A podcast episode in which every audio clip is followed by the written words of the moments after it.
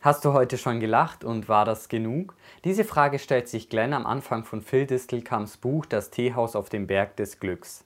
Hi, mein Name ist David und heute möchten wir uns mal anschauen, was denn dahinter steckt und was es mit der Glücksrendite auf sich hat.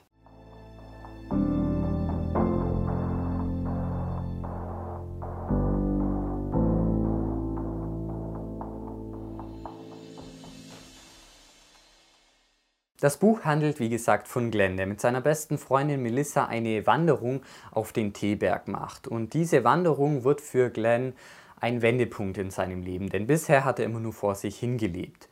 Auf der Reise erklären ihm Melissa und weitere Wanderer das Prinzip des Return of Happiness, also kurz ROH oder ROH, Egal, auf Deutsch auf jeden Fall die Glücksrendite.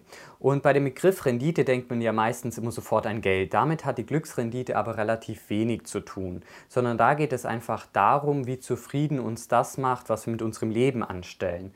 Also man kann auch einfach sagen, wie viel Zufriedenheit bekomme ich für die eingesetzte Zeit. Und Zeit ist natürlich eine begrenzte Ressource, von der aber prinzipiell jeder gleich viel zur Verfügung hat. Trotzdem können wir unsere Glücksrendite natürlich beeinflussen, denn wir haben es ja in der Hand, was wir wann mit wem machen. Und die eigene Glücksrendite zu steigern kann natürlich im ersten Moment egoistisch klingen, denn damit bleiben ja die anderen Menschen auf der Strecke, oder? Nicht ganz, denn wenn man seine eigene Zufriedenheit investiert, dann profitiert natürlich auch direkt das eigene Umfeld davon. Denn oft ist es ja so, dass man sein Glück aufschiebt, also dass man sagt, nach der Schule oder dem Studium wird alles besser. Ja, die Realität sieht meistens aber anders aus und deshalb sollte man sein Glück auch niemals aufschieben. Das heißt jetzt natürlich nicht, dass ihr direkt euer Studium abbrechen solltet, falls es mal eine schwierige Phase gibt. Aber bei der Glücksrendite geht es darum, bewusste Entscheidungen zu treffen, um ein bewusstes Leben zu führen. Und wie jede andere Rendite auch, basiert die Glücksrendite auf Nachhaltigkeit. Man sollte also immer Kurz- und Langfristigkeit miteinander abwägen. Also beispielsweise könnte es euch kurzfristig glücklich machen, euch jeden Tag mit Schokolade voll zu essen, aber langfristig gesehen macht euch das Ganze vielleicht eher unglücklich, weil ihr euch dann irgendwann mal nicht mehr wohl in eurem eigenen Körper fühlt.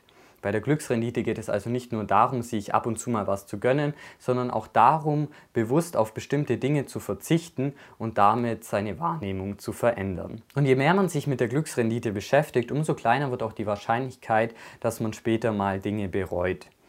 Und auf ihrer Reise treffen Glenn und Melissa unter anderem auf Sandra. Und für sie ist das eine Lebensart der bewussten Selbstfürsorge. Und deshalb bezeichnet sie das Ganze auch als Glückskapitalismus. Und im Glückskapitalismus ist Zeit die Währung. Und wir bestimmen, wofür wir sie einsetzen möchten. Vielleicht habt ihr euch ja inzwischen schon gefragt, wie man die Glücksrendite denn eigentlich messen kann. Also dafür gibt es leider noch keine Formel, aber das Ganze geht auch durch Selbstreflexion. Also man kann einfach mal schauen, welche Dinge denn einen zufrieden machen und dann kann man davon bewusst mehr tun.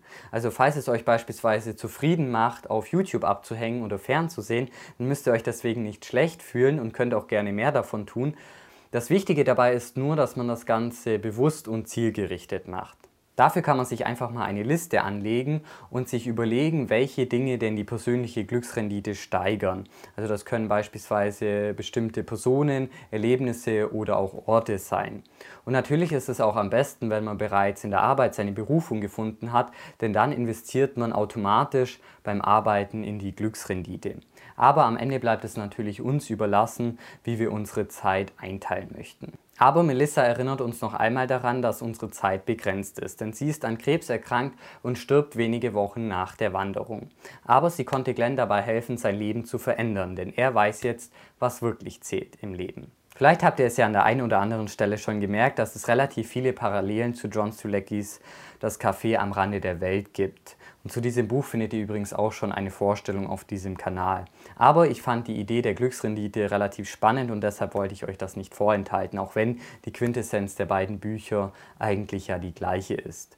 Allerdings gibt es das Buch momentan leider nur auf Amazon, denn Phil Distelkamp hat sein Erstlingswerk selbst veröffentlicht. Was mich jetzt noch interessieren würde, was haltet ihr denn von der Idee des Glückskapitalismus und was macht ihr, um eure Glücksrendite zu steigern? Schreibt das gerne in die Kommentare und dann sehen wir uns hoffentlich nächste Woche wieder. In diesem Sinne vielen Dank fürs Einschalten und bis zum nächsten Mal.